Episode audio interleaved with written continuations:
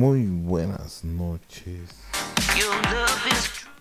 Buenas noches y bienvenidos a este su podcast, La Voz del Pueblo MX. Tengo el gusto de saludarlos y de presentarles a mi parna, a mi amiguito, a mi compañero de este podcast, quien es el señor Néstor Velázquez. Y hoy nos acompaña una invitada especial para el tema que vamos a tocar, que es el feminismo en México en específicamente. Regina Rivera, nuestra invitada. Muchas gracias por acompañarnos, Regina. Gracias a usted por invitarme. ¿Cómo, cómo te dicen, Regina? Regi. Uh, Reg, por lo general. Reg. Sí. Excelente. Muchas gracias por acompañarnos. ¿Cómo estás, Néstor? Buenas noches. Hola, Albert, ¿qué tal? Buenas noches. Regina, buenas noches, mucho gusto. Gracias por asistir a, este llamado, a esta convocatoria que estamos abriendo aquí en La Voz del Pueblo. Y, espero que te sientas bienvenida aquí en, el programa. Muchas gracias por asistir. Y cuéntanos, ¿tienes redes sociales? En ¿Cómo te podemos localizar? Pues sí tengo pues un par de redes sociales, pero creo que la que más utilizo es Facebook, donde me pueden encontrar como Recfudo. Instagram, mm, la verdad no recuerdo, pero creo que ya con pues, Facebook es el que más ocupo. Excelente, Rey. Muchas gracias. Pues mira, vamos con los antecedentes entonces de este, de este tema que acontece en específico, pues lo que son movimientos sociales en general. Esto ya se habla desde hace mucho tiempo, desde los inicios de la conformación de México Tenochtitlan, también de los, eh, la conformación de sindicatos de trabajadores. Antes hablaba más para temas de, derechos laborales, derechos de las personas en específico, pero pues se tenía obviamente otra ideología. Creo que estaban más enfocados a este tipo de cuestiones que no miraban ni raza, ni sexo, ni religión, sino un poco el tema más politizado, si así quieren decirlo, entre castas que, eh, bueno, cohabitaban o coexistimos desde aquellos tiempos con este tipo de preocupaciones tan genuinas como el tema que hoy nos aborda, que es el feminismo. No sé, Néstor, si tienes ahí ah, una parte de la introducción acerca del tema. Sí, bueno, la parte, digamos, origen de, de esta no sé si la forma correcta de llamarlo sea doctrina. Regina, por favor, si crees que estoy incurriendo en algo, me puedes, por favor, decir. Pues es el, es, es como esa separación o ese tipo de cosas y el movimiento político social, como lo dice bien Alberto, pues empieza pues desde estas perspectivas de, desde la parte laboral, desde la parte, digamos, eh, filosófica y cosas así, sin embargo, antes, ¿qué había antes de que este feminismo se empezara a tomar como tal? ¿Cuál es su cronología? Yo me, quiero remontar a la época de la revolución industrial y a la época eh, preguerra de la primera guerra primera guerra mundial. Quiero remontarme a esa parte. En esta era, pues básicamente no había como que esta separación llegaba el papá, el papá llegaba mugroso de la mina, lo que tú quieras, eh, trabajaba, etcétera, etcétera. Sin embargo, conforme los riesgos se fueron presentando en estos trabajos y todo este tipo de cosas, fue habiendo esa separación. Y pues obviamente al tener esta separación, los patrones, los jefes, pues abusaban de esto en grande, ¿no? A las mujeres eh, les pagaban menos o les siguen pagando menos en estas brechas salariales, perdón porque se tienen que salir por los hijos y todo ese tipo de cosas. Sin embargo, es algo que se está viviendo y que estamos viendo hoy en día que debería de ser equitativo, porque también los hombres, en algún caso, los que tenemos hijos, pues tenemos que salir, que ya se enfermó el niño, peleó y esas cosas, y a lo mejor la mamá también está trabajando. Nosotros los hombres también tendríamos que tener esa facilidad de poder salir a una determinada hora para esa parte. Entonces, conforme fue esto avanzando, se fue haciendo más notorio porque se fue, fue existiendo esta segregación, esta, esta parte de relegar a, la mujer se hizo mucho más notoria. ¿Por qué? Porque viene esto, digamos, una mezcolanza previa en la cultura desde muchos años atrás que no, nosotros no vamos a solucionar y muchas veces vamos como ignorando, ¿no? ¿De dónde vienen saliendo estas cosas? Pues básicamente de la religión. O sea, la religión es la primerita que, en, que, observamos que tiene estos dogmas, estas cosas de dejar de lado a la mujer, que eh, eh, abres la Biblia, abres el Corán, abres todo esto y nos deja de lado a la mujer, nos la deja sin voz, nos la deja sin, sin, sin capacidad laboral y todo ese tipo de cosas viene decantando en que de repente están estos grupos hoy en día que toman un, un, un, sector radical, ¿no? ¿Por qué? Porque queremos que se escuche, queremos que se, que se vea. Digo, no estoy diciendo que sea como que siempre, sí, no, digo, o sea, sabemos que, por ejemplo, el, el Día de la Mujer no es una celebración, es una conmemoración de una masacre de mujeres que querían derechos laborales. O sea, todo ese tipo de errores que se han venido cometiendo a lo largo de la historia, pues tienen un origen y el origen básicamente pues es la mayor herramienta de control y mayor herramienta de sometimiento que el mismo humano se ha creado, que es la religión. Entonces, ya que hemos como tratado de, velar en dónde es donde, surge esto, donde nace esta separación.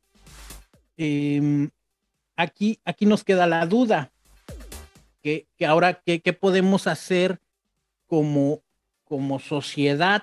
Vamos a dejar de lado esta separación, porque nosotros no queremos que esta cosa se siga separando, ¿no? Incluso en las fiestas. ¿Qué, qué, pasa cuando vamos a las fiestas, a los sonidos? El grito de las mujeres y el grito de los hombres. Todo ese tipo de cultura, todo ese tipo de forma de pensar en el que tiene que haber una segregación de un lado y del otro, básicamente es lo que ha em, hecho pensar que este tipo de situaciones, este tipo de circunstancias, pues tienen que decantar hasta un grado radical y esto tiene que, que, que pues ir de, disminuyendo, ¿no? Y, y, queremos saber ahorita nosotros, por ejemplo, somos dos hombres que estamos haciendo este podcast. ¿Cuál es tu punto de vista respecto a este asunto, Regina?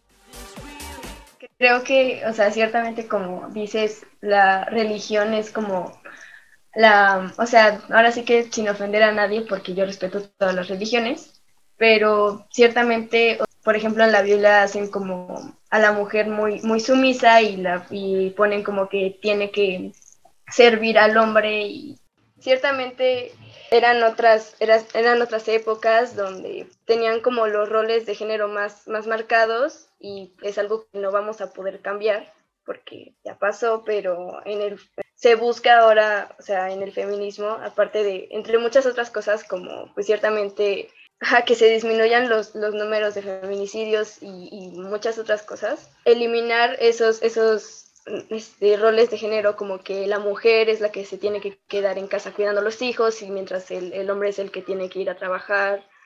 Y... Sí, es correcto que a final de cuentas eh, los roles y, toda esta construcción que, erróneamente se vino dando primero bajo el control de la, de la religión y la sumisión de la religión que impuso o que ha impuesto la religión, que no es la religión contra, sino el mismo humano, los, el mismo humano se ha impuesto la religión, porque ah, en base a esto, pues, ¿qué es lo que quiere hacer? Quiere controlar, quiere someter, quiere que haya eh, una especie de culto sobre un solo personaje, sobre un solo, este, no quiero usar la palabra, pero pues sí, e, e, el, famoso patriarca, el patriarcado, ensalzar a este único hombre, a este único personaje que es el que va a tener todo y como bien dices, Regina, pues dejar a la mujer este, bajo el sometimiento, bajo esta, este, ¿cómo diríamos? Relegación de todo lo que a final de cuentas pues está pasando. O sea, en diferencias laborales, diferencias y cosas así. Entonces, simplemente que queramos nosotros predisponer a la mujer a cuidar, como lo dicen las religiones, únicamente a cuidar y a servir a hijos y a hombres, pues está mal, porque a final de cuentas em, la mujer como tal no pertenece o no es parte de, digamos, una propiedad privada al, hombre. Y eso también tiene un origen mucho más allá incluso de la invención de la religión. Pero vamos a, después hablar de eso, dónde es donde nace esta parte, porque a final de cuentas el origen de todo esto, pues es en esta coyuntura a nivel de pensamiento, a nivel de, religión, de tengo que ser superior y por eso ahora hay un ser, un ente superior, llámese Dios, y después de Dios vienen todos los este, hacia abajo, y por qué todos tienen que ser hombres y por qué solamente a la madre de Dios se le deja como de, como inter, o sea, ni siquiera se le da la importancia que en un dado caso tendría que tener.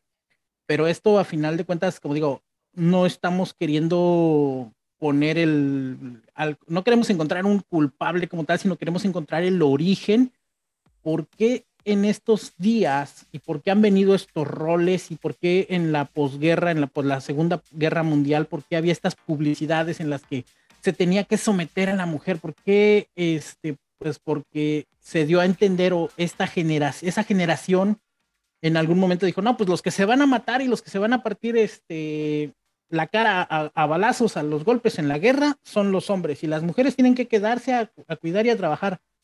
Pues no, a final de cuentas también las mujeres estuvieron trabajando en las fábricas, en todo eso, y por eso hubo estas manifestaciones, porque qué caso tenía que a las chavas, a las mujeres de esa época, las, las pusieran o que trabajaran y eso, y que no tuvieran decisiones sobre su ciudad, sobre su gobierno, sobre muchas cosas, que tuvieran que estar únicamente relegadas a su trabajo y a sus hijos, las que tenían hijos, ¿no? Entonces, todos estos movimientos buscan dar esta voz, esta, levantar esta mano de, oye, todos estamos igual, como lo dije en algún momento, previamente a estas guerras, previamente a estas eras modernas, digamos de 1800 este, hacia atrás, papá y mamá, no había distinción. La mamá podía salir a trabajar al campo, el papá podía cosechar y preparar el pan o hacer todo, y no había una distinción porque pues no, no se conocía como el, el match, sino era un papá nada más, el papá, y a final de cuentas, ¿cómo es que va, a cómo es que va fortaleciéndose esto? conforme la religión quiere imponerse, quiere decir, va poniendo estos dogmas. Ahora, las familias que en un dado caso fueron como liberándose de esta parte, pues eran vistos que, que la bruja, que, el, que todo eso, porque a final de cuentas la ignorancia pues cegaba a estas generaciones. Y desde el punto de vista, digámoslo ya histórico, muchas veces era más fácil tener a la mujer eh, digo, no quiero decir que sea fácil, sino que es como más históricamente que les era tener relegada y separada a una pareja en las formas de pensar, como para que no haya esa cohesión ahora de ahora hablando de política, ¿no? Tenemos hoy en día parejas que se separan o se pelean porque uno votó por el PRI y el otro votó por el Sagrado Ilustrísimo Macuspano. Entonces, a ese nivel es peligroso que esta segregación, esta separación se siga dando hoy en nuestros días. Pero yo creo, Néstor, que es, es un rezago más bien de la evolución natural que ha tenido la, clasificación de los géneros, si tú lo quieres ver así. Ya que pues antes era, mm, y hasta el momento, ¿no? Lo, lo podemos ver, que casi siempre se le adjuntan cualidades al hombre de, que es el fuerte, de que es el proveedor, por lo mismo que dices que es en la, en la Biblia se menciona, culturalmente se menciona. Muchos poblados han eh, crecido con estas ideas y de hecho las que a veces replican lamentablemente este tipo de pensamientos son las mismas amas de casa, las mamás que crían a los niños. Creo que la evolución natural nos va llevando a donde vamos yendo, donde vamos viendo esta situación. Hablando de mamás, también quiero hacer la acotación aquí. Ya llegó Jessica, quien es la mamá de Regina. Ahí también nos va a estar eh, dando sus opiniones dos por uno. Ella pues se involucra bueno, yo veo que se involucra bastante con sus hijos. Siempre la veo en sus estados y sus eh, interacciones en un 80 o 90% con ellos. Entonces es, eh, es una opinión que también nos interesa escuchar. No sé si ya estás lista por ahí, Jessica, para darnos tu opinión. Perdón pues la tarde. Date como magnate, no, no te preguntes. Ya, dinos, ¿qué opinas tú al respecto de este tipo de movimientos? Bueno, pues desde que empecé a escuchar, bueno, te voy a dar mi opinión, ahora sí que de manera personal y de manera como mamá, ¿no? Eh, de manera personal, bueno, fue como, como bien lo dice, ¿no? Todo, todo este movimiento. Yo creo que eh, justo en esta evolución que hemos tenido todos, en esta eh, nueva, nueva modernidad, ¿no? Que a veces eh, pareciera que nos rebasa, el exceso de información y todo, ha hecho que también el movimiento vaya cambiando, ¿no? O sea, sí en un principio el origen era toda esta cuestión de, de cuestión de que la mujer participara más, de que la mujer tuviera un voto, de que la mujer este, pues saliera como de ese, de ese cuadro, ¿no? Ahora ya las mujeres hablan más, por eso pues hay toda este, esta revolución eh, y, viene más en, este aspecto desde más en, la actualidad, desde todavía seguir exigiendo en algunos eh, eh, lugares, en algunos extractos de, de, profesionalismo, donde pues se busca como la igualdad de, en la economía, ¿no? de pagos justos, pagos igualitarios, en, la parte también donde, donde viene, bueno, esta parte de, eh, para, para nosotras como mujeres, crecer en una sociedad que por, por años ha sido machista, ¿no? Eh, y que tú bien lo dijiste, ¿no? Que, que a veces somos eh, nosotras mismas las que lo, implementamos, la que los, los, creamos. O sea, yo, este, este corte, por eso te decía, te, te voy a dar mi opinión como, personal y como mamá, ¿no? Porque obviamente a partir de esta situación, de este nuevo cambio como mamá, pues tuve que, cambiar ideas, yo también tuve que revolucionar y, reeducarme, ¿no? Reaprender, porque había al principio como cosas muy, muy, hasta en la forma de educar a, mis hijos, pues es que esto es como para las niñas y esto es como para los niños, ¿no?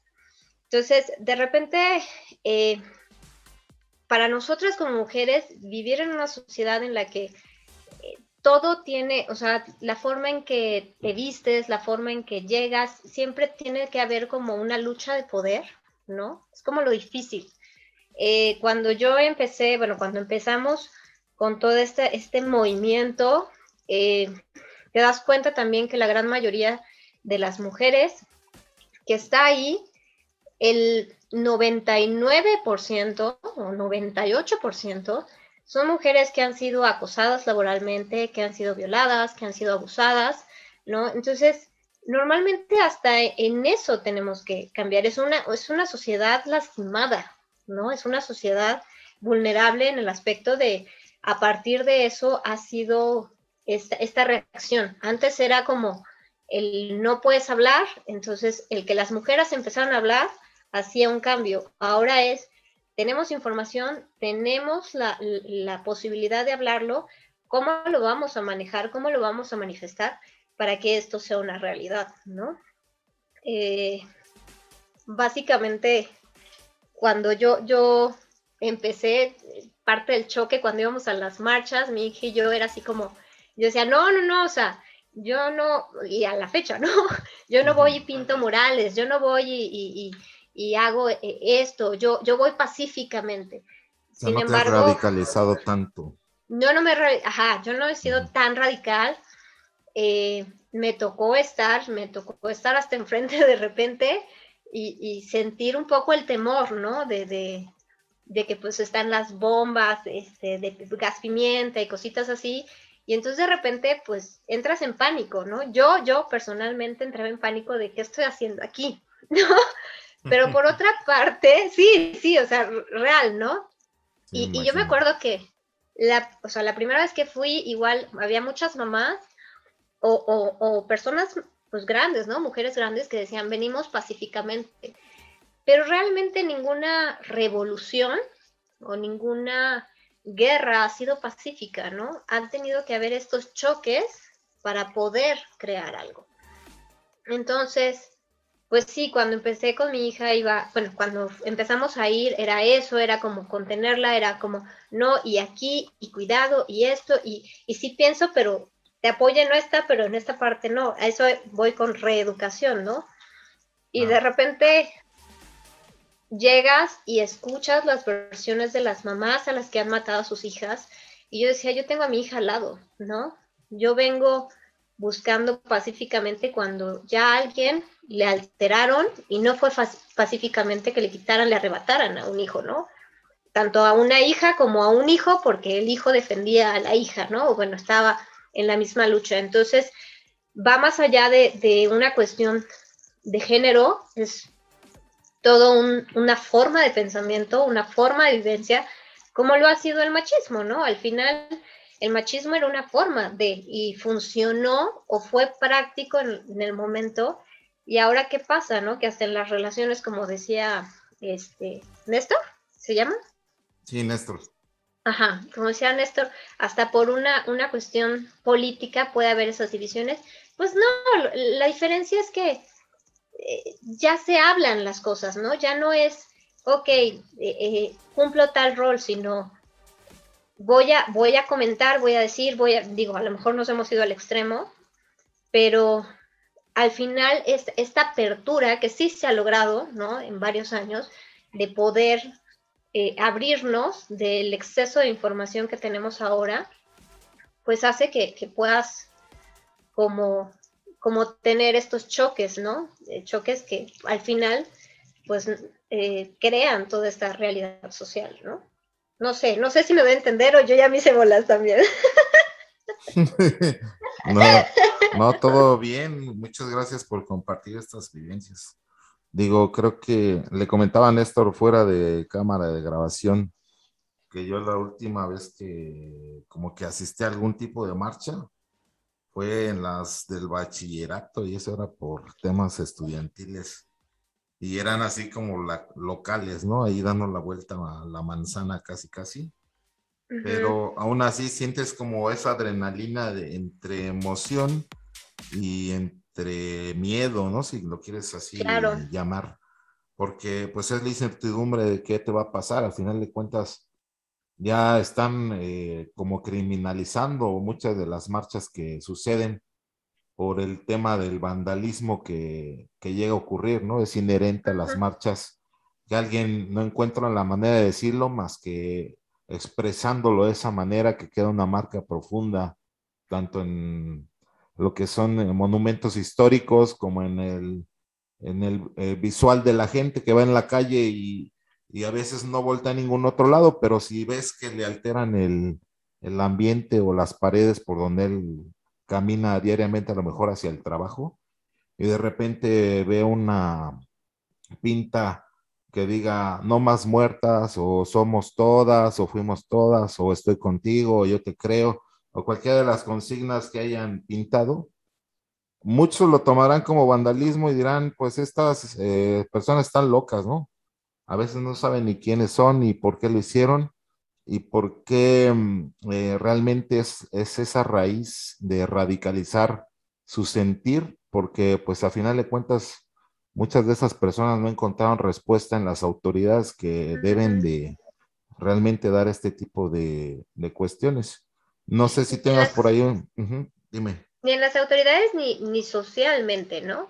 O sea, al final como sociedad también, hasta que no nos toca, no sentimos la empatía con la otra persona.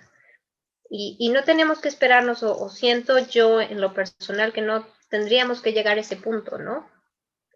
Al final, digo, eh, claro que hay un sinfín de cuestiones políticas, ¿no? En, este, en estos movimientos, porque al final, pues, eh, eh, el gobierno lo que quiere es dividir y vencerás, ¿no?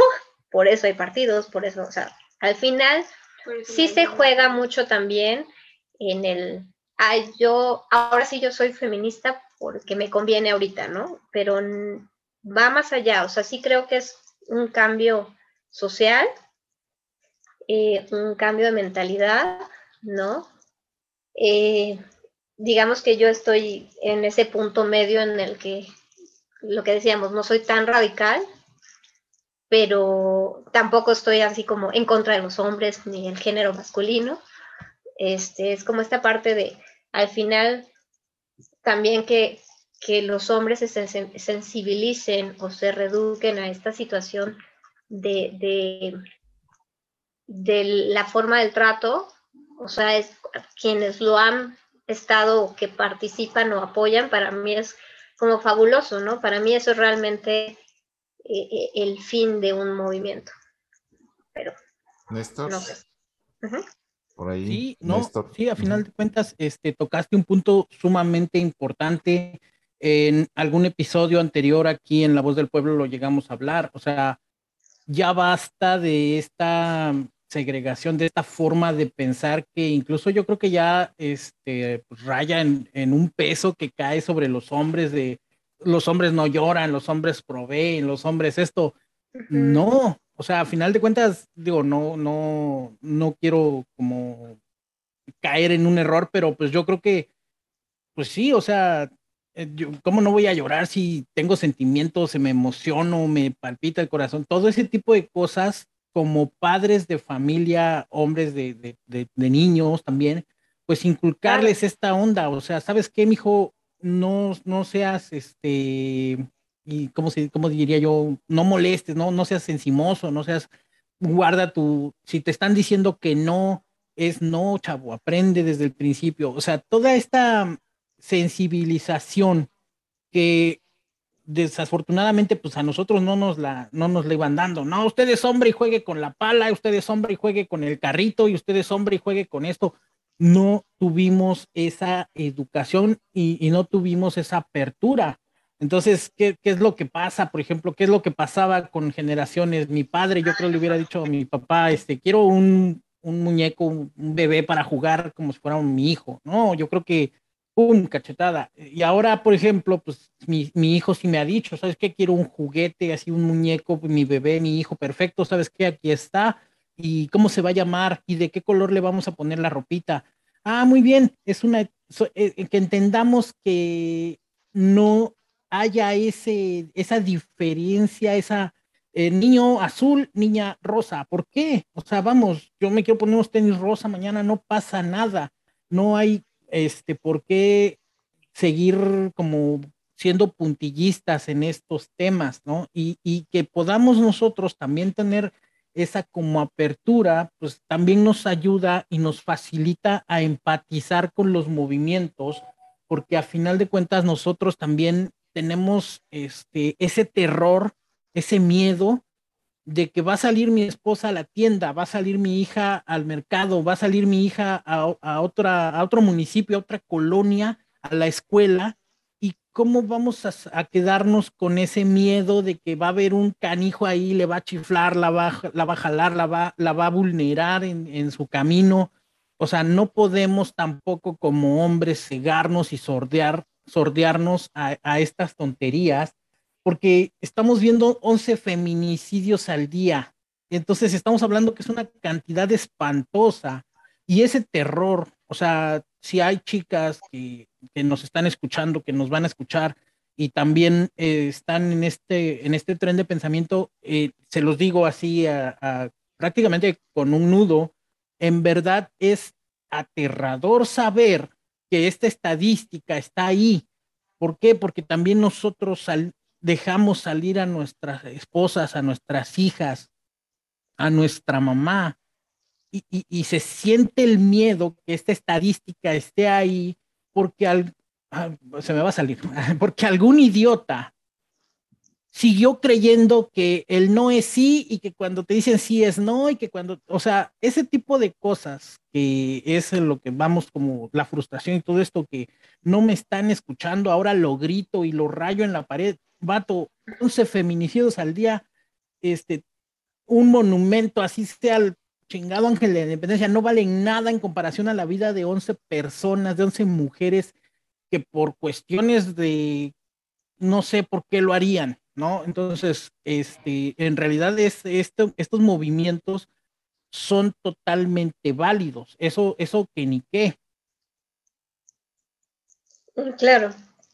Sí, yo creo que, justo lo que decías, ¿no? Esta, esta parte donde se ha aperturado como las mujeres el, hablarlo, también para, para los hombres ha sido la sensibilización a, decir lo que sienten, ¿no? Y que también es muy estigmatizado, ¿no? Un hombre que, que es emocional, por así decirlo, pues de débil no lo baja, ¿no? Cuando pues confrontar esas emociones habla de una fortaleza. Entonces, y de una, eh, otro, otro tipo de educación, ¿no? Entonces, eh, al final, sí, sí esta, esta cuestión donde podemos, donde esto es un, un aperturarse a, pues ser más empáticos, más eh, seres humanos, ¿no? Que al final es lo que se ha perdido, o sea, es exceso de violencia lo que vivimos. Tú mismo lo dijiste, yo, yo soy madre de una hija y de un hijo y aún así mi hijo también me angustia, ¿no? Sin embargo, pues eh, sabemos que, o sea, o nos han acostumbrado a que, eh, a tan simple el hecho de decir, no sé, ve a la tienda, ¿no? Bueno, pero que te acompañe tu hermano. Ya es un, o sea, no tendría por qué ser así. No tendríamos por qué pensar que uno es más vulnerable que el otro, porque al final no tendría que haber esa vulnerabilidad, ¿no? no tendríamos por qué estar cuidándonos de esa violencia generalizada. Entonces, al final, bueno, al final y al final, ¿eh?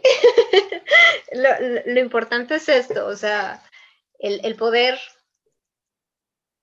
eh, cambiar eso, vivir sin miedo, porque al final caminar por las calles o de repente, pues cuando antes yo me acuerdo que sería que había menos información y no teníamos el acceso al celular o no sé.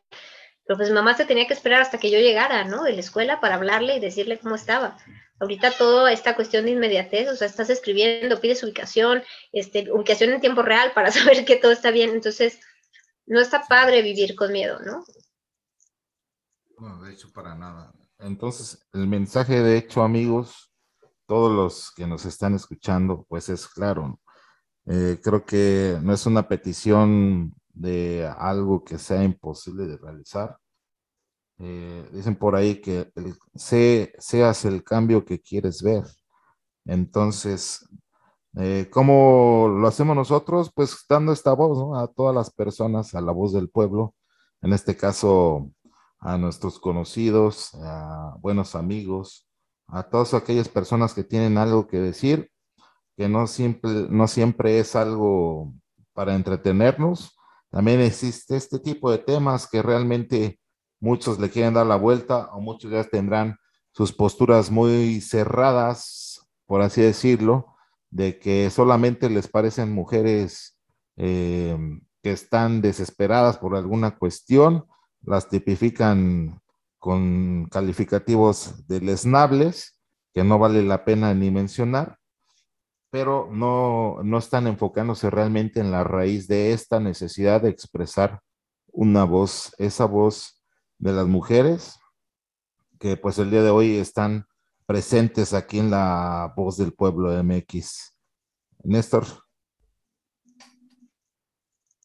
Sí, es correcto. Yo creo que un punto que, que deberíamos como, como hombres, como padres de familia, para concluir, pues es que a final de cuentas debemos de sensibilizar a nuestros hijos, debemos de educarlos, que, entiendan el proceso de los procesos que hay como personas, primero como nosotros hombres y luego ya mujer y luego hablamos de pareja para que entiendan los chavos y, y, tengamos que evitar cosas de acoso, tengamos que evitar todo esto. Yo creo que paulatinamente conforme estas cosas que se van desde muy atrás, o sea, desde el hecho de que se considere que un acto sexual el que gana es el hombre, porque ah, sí, ya hice este, el otro.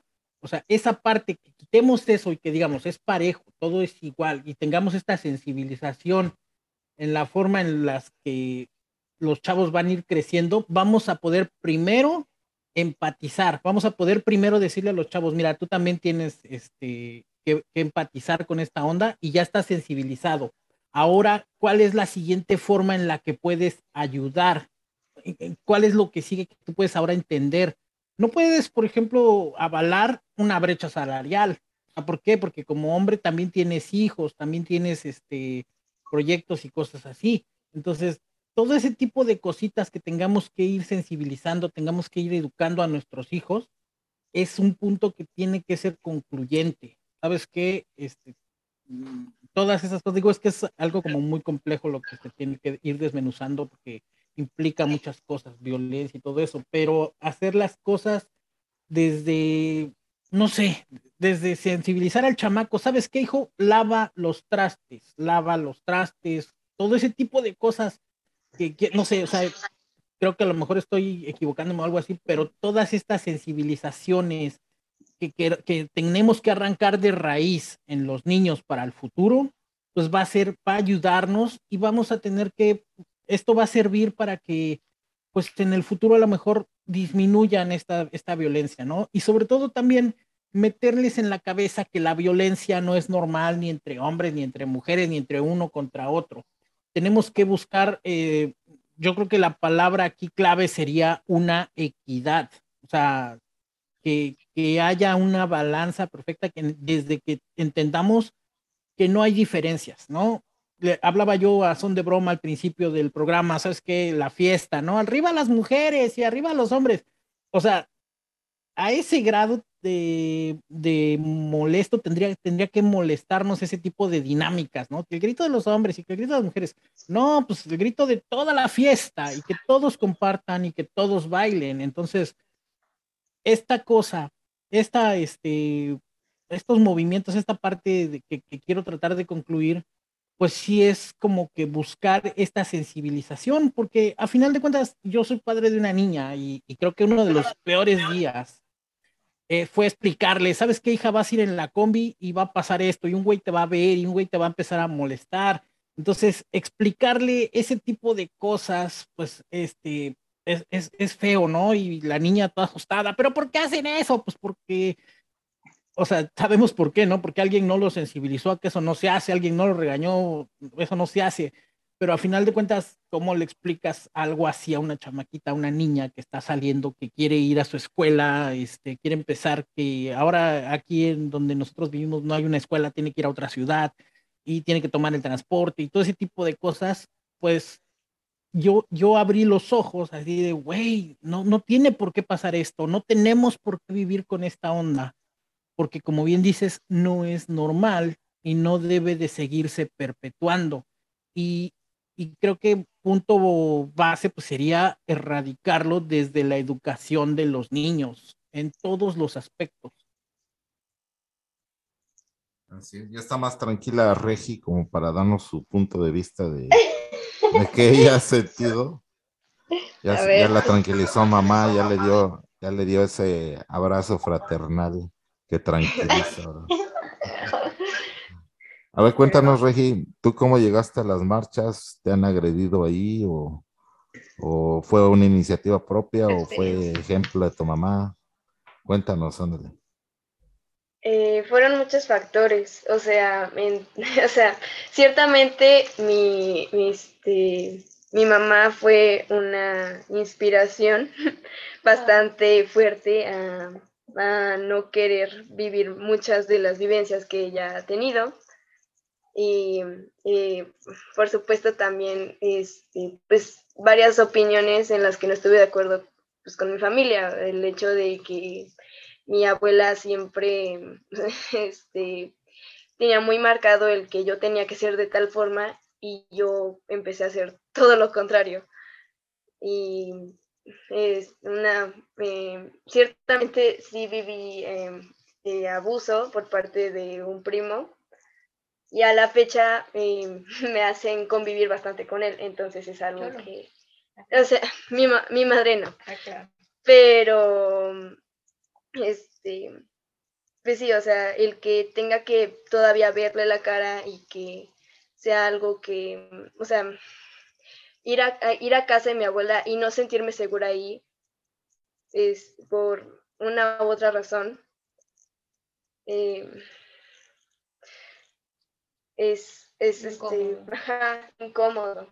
Entonces, pues, el, o sea, a lo que voy con, que ah, me metía al feminismo fue, con muchos, por muchos fue esta, la, el, abuso que he vivido por parte de, de, mi de mi misma familia, no haberme sido segura ni en mi propia casa en muchas ocasiones, por el mismo hecho de que luego, pues era como incómodo el que mi papá llegara y me dijera, oye, ¿sabes qué? Van a venir ciertas personas, entonces no te pongas short o no te vistas de tal forma porque te pueden ver así.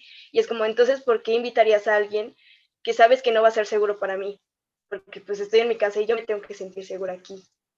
Entonces, es, o sea, eh, aparte de, pues muchas experiencias que, que, más bien muchos muchos relatos que yo oí por parte de amigas, por parte de compañeras, donde igual vivieron vivencias parecidas o este o, que ajá, pues me tocó ver que las agredían de cierto modo, entonces pues fue algo en lo que fue por lo que pues también estoy más radicalizada que mi mamá, o sea, yo sí pienso bastante diferente en ciertas cosas, o sea, yo pues ya tengo más tiempo como de desconstrucción en, toda mi, persona, mi, forma de ver las, pues, las cosas, entonces, pues, pues sí tengo más, más puntos así como radicales en, comparación a ella.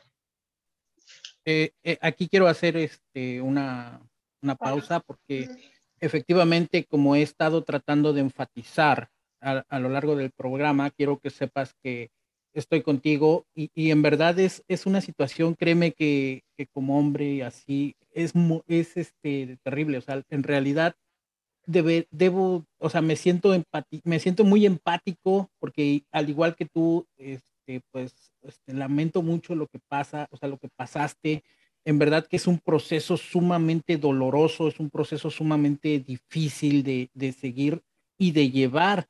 Y, lamento que desde, desde la familia, desde la raíz, la, lo que podríamos considerar como algo justo, como una especie de justicia, no funcione. No funcione porque el hecho de que eh, tengas que seguir esta convivencia, tengas que seguir viendo la cara de este personaje, pues en realidad te está, te está haciendo doble víctima de, este asunto, te está, te está dando no solamente el, primer evento, el primer suceso este, lamentable, sino que además tienes que estarlo viviendo eh, constantemente. Constantemente. Exacto. Entonces, desde la familia, que simplemente tengas el miedo de, oye, ¿por qué estoy en mi casa? Se supone que estoy segura y tengas que pasar por eso, pues prácticamente es, es la palabra se, eh, revictimización, o sea, está haciendo la primera vez y luego la segunda vez. Entonces, aquí sí quiero este, igual extender, extender mi voz hacia, hacia la empatía, que sepas que en verdad el, tu relato, pues sí, no, sí es este, algo que, que, es muy contundente, es algo muy fuerte y que sí, que no tenemos que dejarlo de lado. Y como te digo, desde la raíz, en este caso, pues no, no, no está funcionando lo que podría considerarse como, como justicia. Entonces, si a nivel nuclear, a nivel familiar, la, esta, estas acciones no funcionan, pues imagínate a nivel social, lo mismo las víctimas a nivel social, pues tienen que cuando van a denunciar, van a, poner una denuncia, una demanda, pues el sistema judicial no funciona. El sistema judicial que te hagan carearte con el victimario, que te hagan pasar por todo esto y que las, que las mismas leyes, las mismas autoridades que se supone que son en las que tenemos que confiar para que esto tenga una solución, nos vuelvan a revictimizar y nos hagan y hagan preguntas al, al grado de ¿y usted qué estaba haciendo? Ya, pues es que usted iba vestida, es que usted así y esto, están revictimizando, están, o sea, no solamente son los eventos por los que estamos yendo a la denuncia, por los que estamos ah, levantando la voz, sino que además la misma ley, la misma autoridad Pone en duda tu palabra. Exacto, pone en duda la palabra. El, el, hecho de poner en duda la palabra, de por qué una, si, si está pasando esto, ¿por qué habríamos de, de, no, de no creerlo? ¿no? O sea, está pasando, claro que está pasando. O sea, hasta que una mirada, una respiración en, la combi luego nos ha pasado que vamos y, oye, ¿qué te pasa? ¿no? Entonces, en, en verdad que tenemos que ser empáticos, tenemos que estar de la mano con estos sucesos porque digo, a nivel nuclear muchas veces pues sí no hay una no hay una algo una solución que consideremos como justa y de ahí viene la palabra judicial, ¿no? O sea, de, un juicio y que todo eso viene decantando y pues el sistema judicial mexicano pues está peor que ineficiente, o sea, lo que sigue y es eh, rayan lo ridículo las leyes mexicanas y todos estos procesos que supuestamente son para que no haya un falso, un, falso testimonio y cosas así, están mal. Y, y, pues sí, o sea, queremos empatizar, queremos llegar a que, queremos que, en, verdad se entienda que si están ocurriendo estas cosas, un, una, una, un monumento, una pared, no, no, no son suficientes para eso, ¿no? Y pues sí quiero que, sepas que en verdad este, no existe una capacitación o no existe algo que, podemos hacer eso, ¿no? Y pues olvídate de los pobres policías, esos, pues digo, pobres, léase y entiéndase de forma peyorativa y, discriminatoria, así de pobres policías, porque pues tampoco están capacitados y tampoco están así, y ellos además te van a revictimizar. Entonces, ahí está el problema, ahí hay mucho que que, solucionar y, viene desde la parte desde la parte nuclear todo este asunto. Entonces, tú mismo lo dices, ¿no? Al venir desde la parte nuclear, eh, eh, ahí empieza el primer no creer, ¿no? Porque se pone en duda muchas veces, digo, eh, hay diferentes casos, en este caso eran dos menores de edad, ¿no? Aunque él era mayor que ella, era un menor de edad, pero al final es, tú me dices una cosa, pero él no deja de ser, ¿no? Parte de mi familia y entonces aquí pasa, como que no pasó nada, ¿no? Y, en algún momento eh, la víctima termina siendo la agresora de la paz eh, familiar. Cuando una empieza a decir, no, esto no, esto, esto, entonces te vuelves la, la agresora de esa paz en teoría o de esa convivencia familiar. Y esto ocurre en diferentes lugares, ¿no? O sea, en diferentes situaciones, ya sea con el papá, con el tío, con, ¿no? Que hay como ese tipo de, donde son mayores y es al contrario, ¿no? Es la mujer que no quiere dejar al, novio o al esposo, no importa lo que esté afectando a, la hija, ¿no? O, al menor, porque, bueno, ahorita porque estamos hablando de mujeres, pero en general. Entonces, eh, eh, obviamente ahí empieza la primera eh, agresión, pero también la, primera eh, eh, como foco rojo donde vemos donde se ha normalizado. Es normal que duden de ti, es normal que, no te den el valor cuando tú levantas la voz de decir, es que pasó esto y no quiero. Entonces, por eso mucho menos se denuncian. O sea, hay muchos más sucesos que ni siquiera se han denunciado, porque si desde el primer lugar donde tendría que dar la seguridad de te creo no lo hacen, entonces más cuando llegas a un lugar, quienes sí lo han hecho, el proceso es muy difícil, de verdad. Nosotros que lo vivimos no lo concluimos, he de admitirlo, no lo concluí, pero al final el proceso es muy difícil por eso, porque vienen con muchos prejuicios. Esta era la parte en la que yo les decía, hay una parte en donde eh, no he llegado a esa, esa eh, radicalidad, pero obviamente a partir de, ciertos sucesos, pues llega un punto en el que dices, o sea, soy la primera que me tengo que reeducar, ¿no? Soy la primera que tengo que hacer en mí este cambio para poder eh, exigir o, mostrar o trabajar en la parte externa, ¿no? Es correcto, porque pues muy lamentablemente las estadísticas están ahí y el 80% de estos sucesos, pues ahí es donde empiezan en, casa y, de ahí es donde tendrían que solucionarse. O sea, nada de que eres, este, estás tergiversando, estás, nada. Si, si, si hay un testimonio así, se tiene que creer y se tiene que dar una solución. O sea, digo, no, no, no tengo a lo mejor la voz como para decir qué, qué, se debe hacer, pero por lo menos distancia y por lo menos evitar el proceso de volver a ver al victimario. De volver a verlo. Sí, no, en este, digo, hay una, una gran, aquí en esta parte fue de parte del papá, aclaro, y no por justificarme, ¿no? Es en esta parte del papá, cuando llega a ver al papá es esta confrontación. Porque, de hecho, a nivel legal, si te dicen, si ella vuelve a tener una agresión por parte de él, usted es responsable por justo ponerlo frente a esa persona, ¿no? O sea, si, dentro de, lo malo también hay que, aclarar lo bueno, ¿no? Que ellos sí lo especifican, ¿no? Que, lo que buscan es eh, eh, resguardar. En este caso, bueno, viene otros procesos como es la separación y todo eso, y bueno, ha sido difícil medir esa parte y ha sido difícil porque también es un proceso en el que a pesar de que ella es radical, también hay una lucha, ¿no? Hay una lucha de, pues de miedo al final, porque no ha podido confrontar eso de decir, no, o sea, ¿sabes qué? No voy a entrar, ¿no? ¿Sabes qué? No voy a participar. Y, es, un, e, es difícil porque normalmente, o sea, sabe que cuenta acá conmigo, pero la presión que siente del otro lado con su papá en esta parte patriarcal, literal, de una persona con carácter fuerte todo, pues la hace a veces doblar un poco las manos, ¿no? Y poder acceder con tal de convivir con alguien que debería de ser todo lo contrario, debería decir, mi hija es primero y tengo que resguardarla.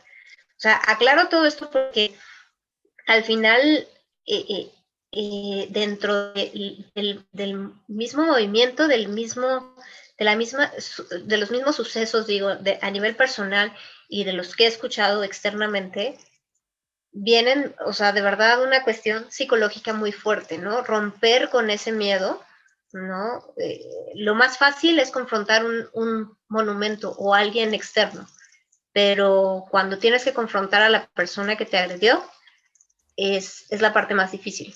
¿no? La, más difícil, sobre todo por esta, esta misma parte, ¿no?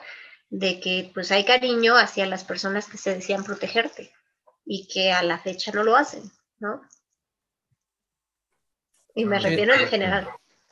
Eh, sí, es en general y pues sí, este, en verdad que comprendo lo que, lo que tienes, lo que tienes que vivir con cada que tienes que estar pasando por esto, eh, con lo que estás viviendo, con lo que viviste, y, con el porvenir. Y, yo creo que parte importante de, esta reeducación a futuro sería que dejáramos de tenerle miedo que no quiero ir y decir, decir un no, decir un no a tiempo, créanme que, o sea, yo, yo, yo creo que ayuda mucho desde, desde este punto de vista. Claro. ¿Tú quieres decir algo? Porque... o sea, es que, o sea, al final, o sea, me estaría desviando del tema. Pero, pues, más que el miedo a decir que, no, es, es, más la presión que siento, ni siquiera por confrontar a, este, a este tipo, porque al final ya es, es alguien que sé que si me llegara a hacer algo de nuevo, ya sabría cómo... No hay opción. ya sé que no hay opción, pero si llegara a, verse ese, ese caso, sé que ya es alguien a quien sé que le diría que no, porque a lo que voy es que al final, en, en mi caso, no, ya no es miedo, ya no es mi miedo a, este, a que sé que no voy a poderle decirle que no. Es más bien la presión que siento de, sí quiero mucho a mi papá y o sea, se podría decir que le tengo cierta presión a mi abuelo, mi abuela.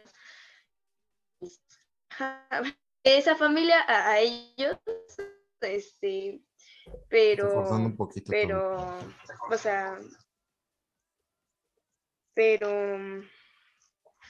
pero no, o sea, por mucho que les pueda tener un, este, este aprecio, porque al final crecí con ellos, son mi familia, es el no sentirme, el no sentirme protegida ahí, no sentir que, que, la, que la única que se protege ahí soy, soy yo, es, es como lo que me hace no saber decir que no, pero al final no, o sea, no es, no es miedo, o sea, en mi caso no es miedo. Y al final es lo mismo que decías tú con tu hija, ¿no? O sea, pareciera que lo normal es preparar a los hijos a un mundo violento, a un mundo donde se tienen que cuidar, en, un, en una sociedad en donde tienen que vivirse protegiendo, en lugar de que fuera lo contrario, ¿no? De que pudieran salir tranquilamente a la calle, de que pudieran, eh, eh, eh, pues sí, vivir sin, sin, sin esta normalidad que es la violencia, ¿no? Entonces, porque al final es, es, la, es la realidad que van, le están viviendo, ni siquiera que van a vivir, que están viviendo, ¿no? Así es, pues mira, yo me quedé así como que anonadado. Tantas, tantas veces que he escuchado este tipo de historias, pero no de alguien tan cercano. Lo, lo llegué a, a saber dentro de mi familia, un tipo de cosas que son medio truculentas pero realmente nunca llegaron a, a más, ¿no? A cosas tan, que fueran tan graves. Pero sí, realmente también la estadística apoya este tipo de vivencias que siempre, tanto en las empresas con su seguridad como en las familias, el tema eh, es escabroso, pero siempre los ataques eh, pueden venir de adentro, ¿no? Entonces, pues hay concientizar también a, todas aquellas personas que nos escuchan al respecto de esta mm, vivencia, de esta información que han escuchado en este programa el día de hoy. Ya vamos cerrando la conclusión de este programa. Se nos acaba el tiempo aire, por ahí dirían. Pero de antemano les agradecemos pues todo su testimonio y todas sus conversaciones que han tenido con nosotros el día de hoy. A Regina, por supuesto, y a ti, Jessica por acercarse a nosotros y brindarnos su punto de vista. Por ahí em, amigos, vamos a dar una conclusión. Néstor, no sé qué, em, qué necesites darle en esta ocasión a nuestros escuchas para que ellos, eh, ahora sí, como dice siempre, se lo lleven de tarea a la reflexión del fin de semana. Yo por lo pronto les puedo decir que la mejor educación pues es el amor y la atención a los hijos. Si uno creció medio jodido de repente mentalmente, pues tuvo sus oportunidades para sobrellevarlo y creo que al día de hoy pues somos unos eh, adultos más responsables que tenemos eh, pues esta necesidad y esta obligación de, de, vuelvo a decir, ser mentores de estas nuevas generaciones que nos, que nos llegan. Néstor. Sí, eh, yo quiero que em, todos nos llevemos de tarea, eh, basta de sumisión. O sea, dejemos de que la sumisión forme parte de la educación hacia, nuestros, hacia nuestras hijas. Basta de que esta sumisión merme la autoestima de las mujeres. Lo ideal sería que de todos, pero en este caso el, el, el problema, pues sabemos que aquí es donde, donde, donde, donde nace el tema es muy difícil de hablar y yo, yo en verdad, yo extiendo la voz de Néstor Velázquez a través del, programa La Voz del Pueblo. Yo, yo sí creo, yo sí te creo, te creo a ti, Regina, le creo a, tu mamá.